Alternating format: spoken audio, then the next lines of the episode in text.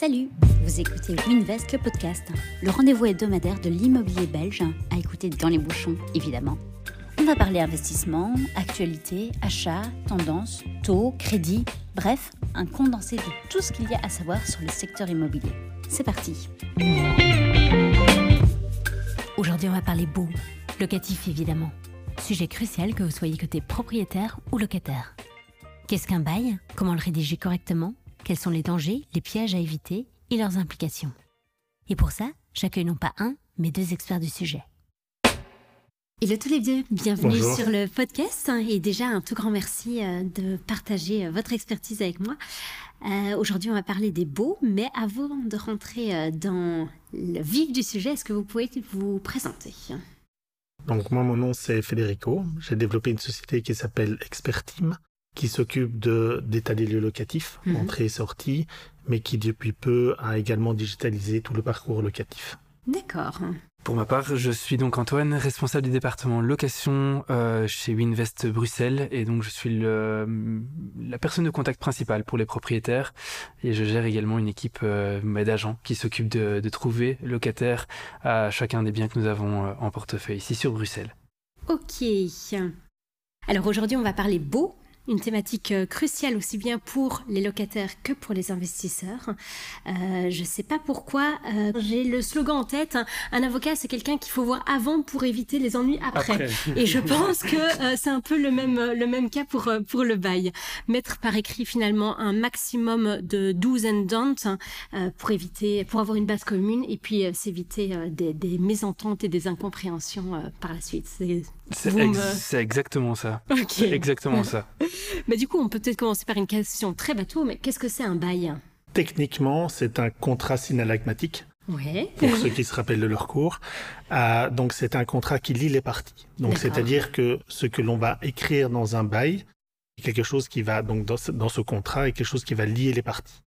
Il y a une spécificité sur les baux qui sont les baux de résidence principale, donc liés Mhm. à la location, qui eux incluent également des dispositions qui sont impératives. Donc c'est-à-dire que si elles, même si elles ne sont pas écrites ou si elles sont mal rédigées, elles vont néanmoins s'appliquer. Puisque finalement, il y a un bail euh, créé par l'État belge hein, euh, avec euh, qui protège, on va dire, la, la partie faible, c'est ça ou- Oui, non, disons que le, le, le bail, c'est un, c'est un contrat, donc on peut, y- on peut Mettre écrire ce que l'on veut, euh, sauf en résidence principale. D'accord. Donc là, il y a des dispositions qui sont donc impératives et également ce que l'on appelle des clauses abusives, donc qui ne vont pas s'appliquer. Maintenant, si on prend des baux, par exemple, de droit commun, donc en droit commercial, on peut écrire ce que l'on veut à partir du moment où les gens signent, ils signent et ils acceptent les conditions.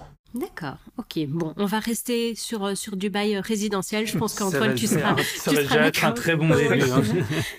Je crois savoir que ce bail, du coup, et vous hochiez tous les deux la tête en disant que c'est capital. Pourquoi Pourquoi c'est capital, absolument?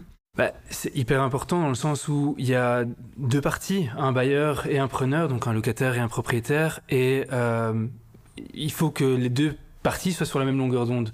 Et il n'y a aucun autre moyen plus clair de le faire que de le faire par écrit. Euh, et donc, ce contrat de bail va reprendre plein de, de parties très importantes, comme la durée du bail, euh, le loyer, le montant du loyer et, et des charges, qu'est-ce que les charges vont euh, inclure. Mhm. On va également parler du bien à proprement parler. Je loue bien un appartement situé à telle adresse, à une adresse X et pas Y, à Bruxelles par exemple. Et donc, donc voilà, c'est hyper important euh, d'a- d'avoir ça par écrit. Euh, et euh, et ce, ce contrat va donc reprendre les, les, deux, euh, les, les accords des deux parties et c'est ce qui va vraiment mettre tout ça à plat finalement. Ça réglemente les droits et obligations des parties Mhm. euh, d'un point de vue euh, sur un contrat écrit. Oui. Donc euh, au plus il est précis, au mieux c'est. Si on reste que sur les baux de résidence principale, Mhm. On a déjà beaucoup de choses à dire. Donc c'est une matière qui est régionalisée. D'accord. Donc, Comme euh, d'habitude dans l'immobilier. comme d'habitude. Donc il y a les baux en Flandre, en région wallonne et en région de Bruxelles-Capitale. Ces baux n'ont pas tous les mêmes, ils sont, ils sont très semblables, mais il y a des petites spécificités, comme par exemple à Bruxelles, il y a l'obligation maintenant de mettre un loyer de référence. D'accord. Euh, il y a des baux de très court terme à Bruxelles, ce qui n'existe pas en région wallonne. Donc il y a des petites spécificités, mais la trame, la trame générale est, euh, est la même. Bon, et du coup, c'est quoi les clauses qu'on retrouve systématiquement euh, dans n'importe quel bail de, de résidence principale? Mais comme disait Antoine, hein, donc le- les coordonnées des parties, D'accord. la, la notion de durée Mhm. du bail, la notion de financière, donc tout ce qui est financier, donc le loyer, les charges, etc., et le calcul, la Mhm. méthodologie de calcul, les notions d'indemnité en cas de rupture anticipée par l'une des parties, hein, parce que euh, les deux peuvent rompre le bail. Les, et puis après, toute une série de clauses qui sont liées au décès du, euh, du propriétaire, au décès du locataire, euh, toute une série de, de clauses euh, spécifiques à, à l'utilisation. Et ça, elle se retrouve dans tous les contrats. Même si ça ne s'y retrouve pas, ce sont des, des- des clauses impératives. Alors évidemment, tout ce qui est durée, loyer, euh, ça, ça ne peut pas être basé. Enfin, un appartement n'est pas un autre. Euh, mais, euh, mais donc, oui, de base, ça doit se retrouver dans tous les contrats. Euh, c'est C'est mieux. C'est c'est mieux. En tout cas, si ça ne s'y retrouve pas, on fera appel du coup à- au code et, et- et à la loi et en ce qu'elle reprend. Donc, euh, comme, on disait, on ne peut pas aller rajouter une clause disant que si euh, tu pars, euh, un peu, si le locataire décide de rompre son contrat trop tôt, euh, il payera, que sais-je, 4 mois d'indemnité, euh, même si c'est écrit sur le contrat et que les deux parties l'ont signé, si ça se retrouve devant le juge de paix, on perd, le, le- le propriétaire perdra euh, en ayant fait signer ce genre de clause abusive. Abusive, d'accord. Et finalement, comment est-ce qu'en tant que propriétaire, on sait ce qu'on peut euh, mettre dans ce, ce contrat et, et ce qu'on ne peut pas? C'est quasi impossible, non si on Non, il faut faire appel à des, des spécialistes comme vous. Mhm, hein. mhm, mhm. Ça, c'est euh, inévitable. L'agent immobilier est le professionnel qui doit, euh, qui doit accompagner le propriétaire dans ses démarches. Lui, il est peut-être confronté euh, une fois tous les cinq ans à ce type de C'est problématique. ça. donc, euh, Et en 5 ans, Dieu sait si les choses n'ont pas Ouais. changé aussi. Euh, donc, aussi renseigné que tu puisses être, je pense que tu, on, on ne peut pas être au courant euh, clairement de, de, de toute modification qui a été faite. Il y a le PEB par exemple pour l'instant où ben, de nouveau sur Bruxelles on va pouvoir réindexer les loyers peu importe le PEB. Euh, certains propriétaires n'étaient même pas au courant qui ne pouvaient pas qui ne pouvaient plus indexer leur loyer s'ils avaient un mauvais PEB depuis l'année dernière, depuis Mhm, octobre de mhm. l'année dernière. Donc, on- des dispositions qui changent tout le temps euh, et qui font que si on n'est pas dedans, si on n'est pas le nez, si on n'a pas le nez dedans tous les jours, on ne peut pas. Enfin, on, on loupera sans doute quelque chose à un moment Ouais. dans la rédaction de son bail. Exact. En off, on plaisantait euh, tous les trois en disant, des, en parlant des dangers de télécharger un bail justement sur Internet ou, euh, ou d'une agence immobilière qu'on ne, qu'on ne connaît pas. euh, finalement, télécharger un document dont on ne maîtrise pas les, les- les tenants et aboutissants. Ce serait Ouais. quoi les, les potentiels dangers euh, que vous identifiez? Bah, que en cas de, euh, en cas de rupture, entre autres, bah, dans ce cas-là du, euh, du locataire, en cas de rupture du bail inopiné, que les, droits du propriétaire soient pas respectés, tout simplement. Parce que le bail euh, qu'il a pris n'est pas un modèle qui s'applique aux lois, aux lois belges. Il a peut-être téléchargé un modèle français. Mhm. Il a peut-être pas enregistré son bail. Il a peut-être pas fait de PEB. Il a... Et donc, euh, euh, d'où l'importance d'avoir euh, d'avoir des référents pour ce type de, matière. Mhm. Oui, ou qui soit même tout simplement pas plus à jour en fait. Et entre-temps, euh, Dieu sait si les choses ont changé, donc euh, il y a toujours un risque. Euh, nos baux sont, enfin ici chez nous à l'agence, sont revus assez fréquemment. On, on travaille avec un, avec un avocat spécialisé, spécialisé pardon, dans l'immobilier. Il revoit, je crois, ses baux quand même deux à trois fois par an Ah minimum. oui, quand même. ouais. Et donc, euh, bah, pour parfois changer une simple phrase, une simple par rapport à une expérience que lui a eue avec un de ses clients, des choses comme ça. Et donc, voilà, et c'est, c'est- on les paye finalement, c'est, c'est, c'est beau. Donc, Mhm, euh, mhm. mine de rien, bah, c'est quelque chose que gratuitement, malheureusement, on peut pas trouver. On peut trouver énormément de choses sur Internet, mais ça, je pense pas qu'on on le trouvera. Donc, euh, donc voilà, c'est très important de toujours rester euh, euh, vigilant à ce qu'on fait signer, à ce qu'on utilise comme, euh, comme bail à la base euh, avec son locataire. Tiens, On parlait du fait que euh, les, les baux étaient régionalisés. Ouais. Du coup, la région euh, pertinente dans ce cas-là, c'est la région où le bien est situé, pas où euh, réside le Ouais, propriétaire, par exemple. D'accord. Oui, parce que ça peut arriver, hein, surtout en- à Bruxelles. Le bien est à Bruxelles, mais le propriétaire vit en Flandre ou vit en Wallonie. euh. Ah, tu fais bien de le dire, c'est justement le genre de choses, de, de, de dangers qu'il y a sur Internet. On se retrouve avec un site qui propose juste un seul modèle de bail, Qu'en est-il du coup de la différence entre les régions euh, Wallonie, Flandre et, Bruxelles euh, on, se retrouve sur un bail du coup standard où les, effectivement les, au niveau de la, rien de la garantie locative de, région en région la, durée de mois euh, maximum n'est pas la même donc donc ouais il faut être hyper vigilant à tout ça. Ouais, pour rebondir sur ce que dit Antoine, il y a, y a un autre point que, en tout cas, que nous on, remarque sur le marché, c'est que il y a beaucoup, beaucoup de particuliers qui font ça vraiment eux-mêmes. Hein. Donc ils vont euh, piocher des, euh, des contrats euh, type sur, sur Internet. Il y en a vraiment, vraiment beaucoup. Et nous, on s'en rend compte quand on arrive pour faire des états des lieux, où la personne ne sait pas ce que c'est qu'un PEB, donc elle n'a pas fait de PEB pour son bien. elle a fait un contrat vite fait, bien fait, et puis elle pense pouvoir louer comme ça, donc c'est ses loyers, pas enregistrer son bail, rien. Et donc, et je pense qu'il y a beaucoup de gens qui, fonctionnent un peu euh, avec cette notion de gratuité, je vais le faire moi-même, etc. Alors que c'est, euh, ça reste quand même des matières complexes. Avec beaucoup d'argent en jeu, quand avec même. Beaucoup d'argent, et Avec beaucoup d'argent, oui. Exact. Mhm. Dès qu'il y a le moindre, s'il y a le moindre couac, c'est le, le, locataire qu'on ira protéger. C'est vraiment ce Parce que c'est la partie faible. Hein. La... Oui, le, le, consommateur ici dans l'histoire, c'est le, locataire et pas le propriétaire. C'est clairement le locataire qu'un juge de paix ira protéger et, euh, et, mettra en avant s'il y a la moindre discussion à la sortie ou, euh, ou, à un moment ou à un autre, finalement, dans, durant, durant, pendant la durée du contrat. Ok, oui. Hyper important. Surtout dans le chef du propriétaire. D'accord. Vraiment. Bon, une fois que le, bail, imaginons, on est sur un bon bail cette fois-ci, une fois qu'il a été signé par les deux parties, on doit passer à l'enregistrement de ce bail. Et là, de nouveau, en off, tu me disais, super important. Ça consiste en quoi cet enregistrement? Alors, pour le faire très très simple, c'est un acte technique qui rend opposable le contrat à un tiers. Donc, c'est-à-dire que le juge de paix va pouvoir prendre le document en main et commencer à analyser le dossier. C'est finalement comme quand on signe un acte, on le rend aussi opposable au tiers quand il est publié. Euh, Exactement. Ok, d'accord. Et du coup, comment, comment, ça, comment on procède pour enregistrer ce bail? Alors, le bail et l'état des lieux, hein. les deux doivent être enregistrés au SPF Finance.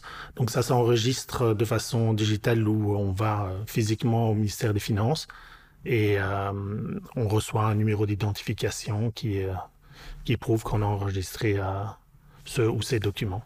C'est quoi l'intérêt pour les différentes parties de faire enregistrer ce bail? Mais c'est ça, donc c'est le rendre opposable inter, donc c'est-à-dire que le, document techniquement peut être pris en main par un juge de paix.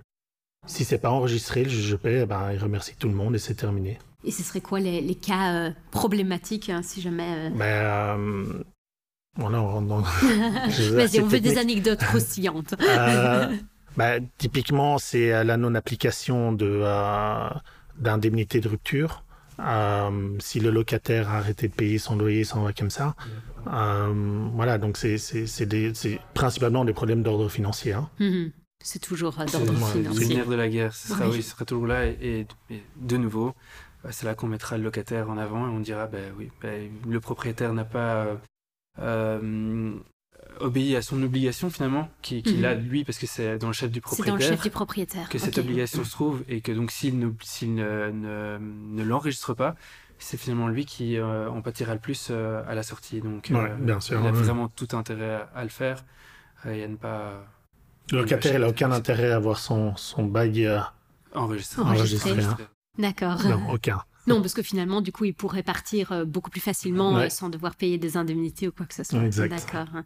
Euh, ça, ça, coûte quelque chose de faire enregistrer son bail? C'est gratuit C'est gratuit. La plupart, des, la plupart des, agences le font gratuitement. Il y en a qui le font payer. Hein. Ok, d'accord. Bon. Chez Winvest, c'est gratuit. Chez vous, c'est gratuit, oui, exact. Non, mais c'est important de le savoir. Donc, c'est une démarche qui est gratuite, mais qui, euh, qui est parfois monétisée. Hein. Imaginons que par distraction ou par euh, flemme en tant que propriétaire, euh, j'ai oublié d'enregistrer mon bail. Euh, déjà, est-ce que je peux le faire a posteriori? Après, imaginons trois mois de rentrée dans, dans, enfin, dans le bien. Et, et si jamais j'oublie, j'oublie, j'oublie, mais c'est de la bonne foi, qu'est-ce que ça pourrait être comme, comme conséquence? Alors il y a des gens comme ça qui oublient jusqu'à la fin du bail, oui. euh, jusqu'au moment où il y a des problèmes, en toute bonne foi, et euh, il enregistre juste avant de passer devant le juge de paix. Alors généralement, donc le juge de paix prend le dossier, il ne va pas trop aimer, donc ça va ça va dépendre euh, de euh, du juge de paix. Donc euh, vu qu'il est souverain dans ses décisions, mhm. s'il n'est pas content, enfin bon, ça va dépendre de lui. il y a néanmoins une petite amende administrative qui est de quelques quelques euros, je pense que c'est 25, 30 euros 25. donc c'est relativement faible, euh, qui s'applique lorsqu'on n'enregistre pas euh, dans les deux mois. Dans les deux mois, d'accord. Dans les deux mois, donc on a deux mois pour l'enregistrer. Il y a des vérifications qui se font ou euh, Offici- officiellement, oui. officiellement oui. Officiellement, oui. Officiellement, j'ai jamais entendu un propriétaire dire euh, j'ai reçu une amende parce que, euh, Parce que ça j'ai oublié de- j'ai oublié de, de Mhm. l'enregistrer ou on l'a enregistré trop tard. Euh, c'est pour ça aussi que on le propose chez nous d'office faire, à nos de- propriétaires. Ça, on est sûr qu'il n'y a pas d'oubli et que soit sont, sont en Couvert. ordre et couverts dès le départ. Bon, on passe maintenant à la fin du bail. euh, une fois finalement que tout s'est bien déroulé, imaginons. Comment est-ce qu'on fait pour euh, résilier un contrat de bail? Ah, ça dépend de ce qui est marqué dans le contrat. Donc, euh, la, la, la procédure généralement qui est utilisée, c'est euh, c'est généralement par lettre recommandée. C'est le plus sûr. Voilà. Donc, c'est un courrier recommandé qui est envoyé euh, aux parties parce que l'un et l'autre peuvent résilier le, le contrat. Et voilà. Et en fonction du moment où on fait, on résilie le bail, il y a des indemnités qui peuvent ou pas s'appliquer. D'accord, des deux, des deux côtés. Des deux côtés, ouais. Si jamais c'est la fin du bail euh, qui est actée dans le contrat, est-ce que je dois malgré tout faire cette, le- cette lettre de renom ou c'est pas nécessaire? Théoriquement, si personne ne dit rien, le contrat est considéré comme euh, OK par les deux parties, donc on, on va continuer. Euh, et donc si on est sur un bail de trois ans, par exemple, à la base, et que finalement aucune des deux parties euh, ne s'oppose à ce que ça continue, bah, ça signifie que tout le monde est content avec les conditions dans lesquelles euh, on, on- on a travaillé ensemble les trois premières années. Et Mhm. donc ça continue. Alors là, le bail, ici en, en l'occurrence, transforme un bail euh, de longue durée, long, enfin de, de, de 9 ans du coup. Euh, et donc la règle veut finalement que si on veut le rompre, on doit le dire. Euh, et on doit le signaler à l'autre partie. Si on ne dit rien, ça signifie qu'on est tous les deux contents avec la situation actuelle et on continue. Et il y, a des- il y a des conditions qui changent quand on passe dans un contrat Ah oui. euh, court terme versus long terme? Oui, hein, euh, au niveau surtout de l'indemnité finalement de, de, de rupture de la part euh, du, lo- enfin, oui, des deux parties finalement, euh, ça devient bien plus compliqué pour un propriétaire dans ce cas-là euh, de rompre le contrat, Mhm. Euh, tandis que pour le locataire, il pourra rompre le contrat avec toujours une durée d'indemnité, mais plus euh, d'une durée pardon de préavis, mais plus rien au niveau du d'indemnité en termes d'indemnité. Euh, donc il aura trois mois de préavis à, à prester, mais plus aucune indemnité à devoir euh, payer à son à son propriétaire. C'est un peu euh, finalement un CDD qui se transforme en CDI. exact. Ouais, ça. Ouais, clairement. C'est exactement ça. Du coup, si je vous comprends bien, il y a plusieurs types de contrats euh, de baux qui ont des durées différentes et du coup qui vont avoir des conditions à peu près différentes. hein, euh, Exactement ça. C'est lesquelles? Pour faire court et ne pas rentrer dans le trop dans le technique et surtout pour pouvoir les distinguer facilement, on a le contrat très courte durée qui, qui est sur Bruxelles, et là aussi, Jusqu'à six mois, c'est ça jusqu'à six mois. Ensuite, on a euh, le contrat courte durée euh, qui, fait, du- qui va du coup de 6 mois à 3 ans.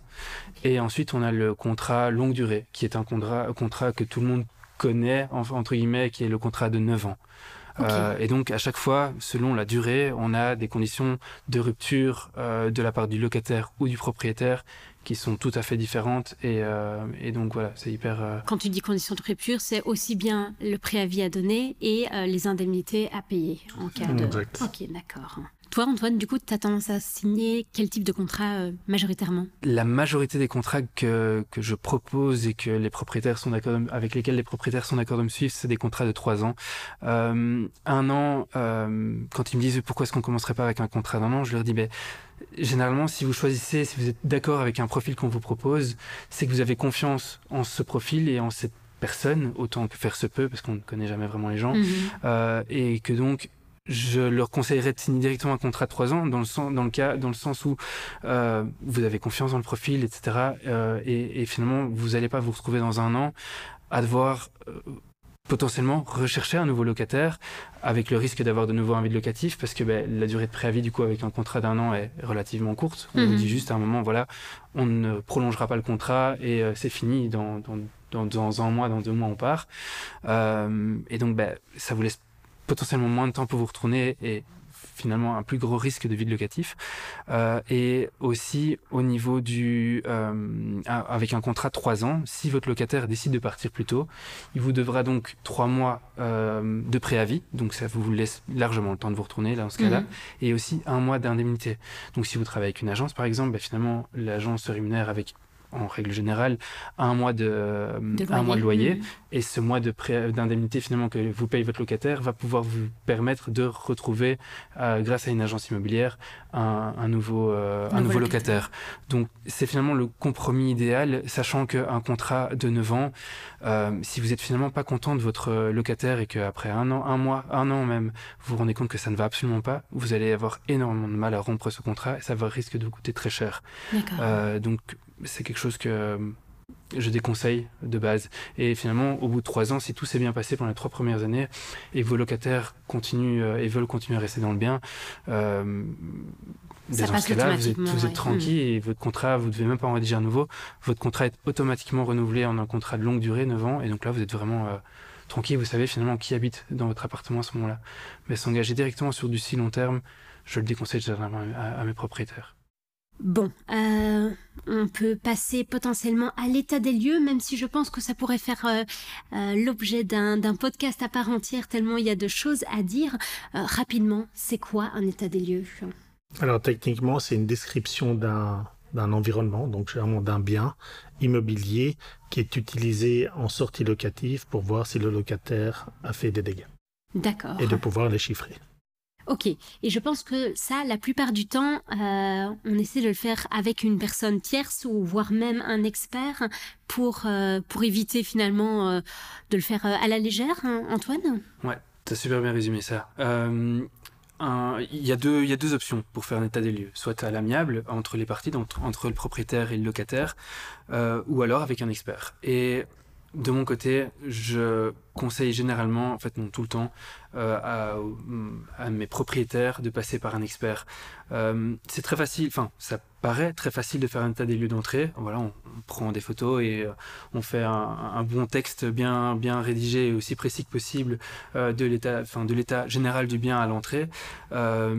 mais ce qui est important, c'est à la sortie comment est-ce qu'on va réussir, comment est-ce qu'un propriétaire qui ne s'y connaît peut-être absolument pas, qui n'est absolument pas dans le secteur, va réussir à chiffrer euh, un dégât dans un mur et dire que bah, tel coût va coûter autant, qu'un coût dans un mhm. parquet va être compté, va coûter autant. Euh, et puis après ça rentre aussi, ça je le sais d'expérience, euh, un locataire va moins facilement accepter le montant qu'on va mettre sur un dégât si c'est le propriétaire qui a chiffré ce dégât alors que quand c'est une personne tierce, tout à fait indépendante et neutre, euh, le, le, locataire va généralement dire ok, je le crois sur parole et on, va on va prendre on, accepte le montant tel qu'il est. Euh, on a en tout cas beaucoup moins de discussions à la sortie et ça je le sais d'expérience quand c'est un expert qui intervient euh, pour faire un état des lieux d'entrée et de sortie.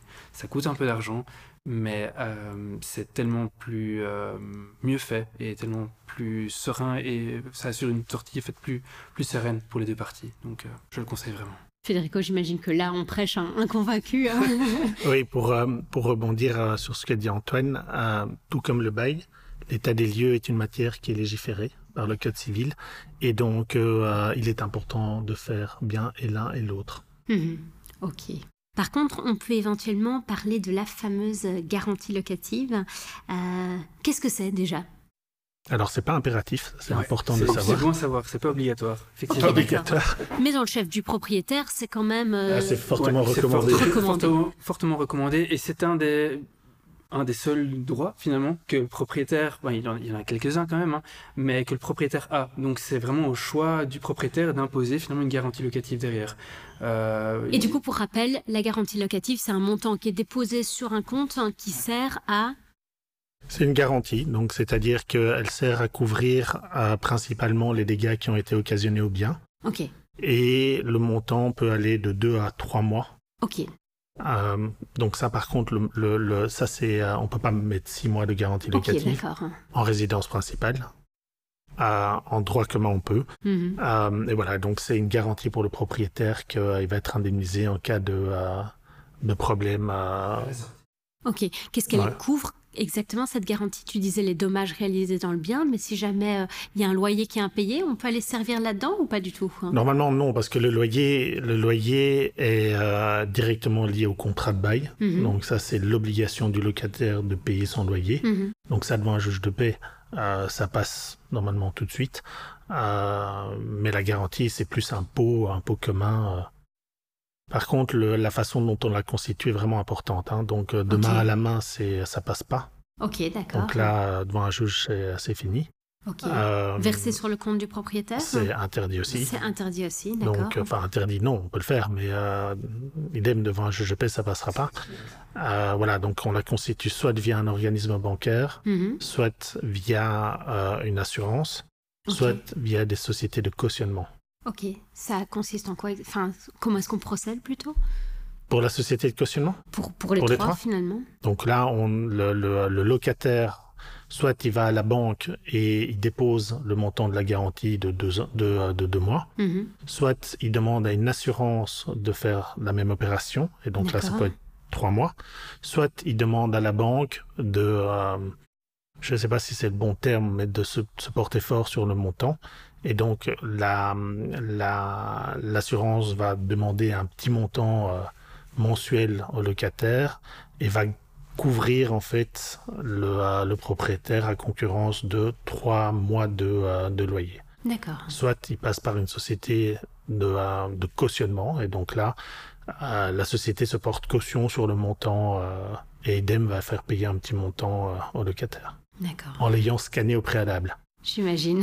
voilà, et ça c'est toujours intéressant parce que le, euh, le, le, le risque est toujours d'avoir un, un locataire qui, euh, qui à un moment donné paye pas ou qui a des Mhm. dettes, etc. Et le fait de le scanner euh, via les assurances, bah, ça donne quand même un premier filtre intéressant.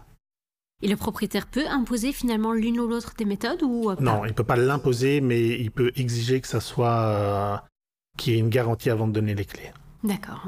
C'est important de dire aussi euh, que donc euh, ça doit être fait au nom, enfin ce, ce compte, cette garantie doit être faite au nom du locataire Mhm. euh, et que ça doit être sur un compte bloqué. Et donc on- le propriétaire peut être rassuré, le locataire ne pourra jamais aller chercher dans, dans ce pot commun, enfin dans ce pot, pendant toute la durée du bail. Pour pouvoir libérer cet argent à la, so- à la sortie, il faut que le document, il y a un document de libération euh, de, de garantie locative, ça doit être signé par les deux parties. Donc euh, quoi qu'il arrive, aucune chance que le locataire euh, euh, fasse quoi que ce soit avec cet argent euh, à la sortie. Sauf s'il n'y a rien qui se passe, ils sont en litige après 10 ans et une extinction automatique, et donc ils Après 10 ans. récupèrent. Ok. Bon, il faut être patient. Il faut être patient et, euh, C'est un compte épargne comme, comme un autre. ok, d'accord. Il y a d'autres guidelines finalement pour cette garantie à part le montant et la manière dont il est déposé ou, euh, ou pas? Non. Non, je n'en vois pas. Je n'en vois pas. Non. Ce sont les points importants à savoir. Et alors, petite dernière question pour vous deux euh, concernant l'assurance habitation. Euh, finalement, qui est en charge d'assurer le, le bâtiment dans lequel il, euh, il vit? Enfin, il vit ou qu'il loue. hein. C'est le propriétaire ou c'est le locataire? C'est les deux. D'accord. Ça- alors, ça dépend du type de bien. Donc, quand on est dans un immeuble avec un syndic, Mhm. donc là, inévitablement, il y a l'assurance du, euh, du syndic que le propriétaire paye.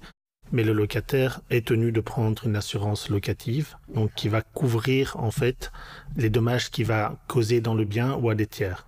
Ok, d'accord. Donc ça c'est très important. Donc en cas d'incendie, l'assurance locative va en effet couvrir les dégâts liés à l'appartement, mais à l'appartement du voisin, à l'appartement au-dessus, etc. Euh, le propriétaire, lui, il assure euh, via, via son assurance son bien. Donc s'il est par exemple dans une maison, bah, il va assurer son propre, Mhm. son propre bien.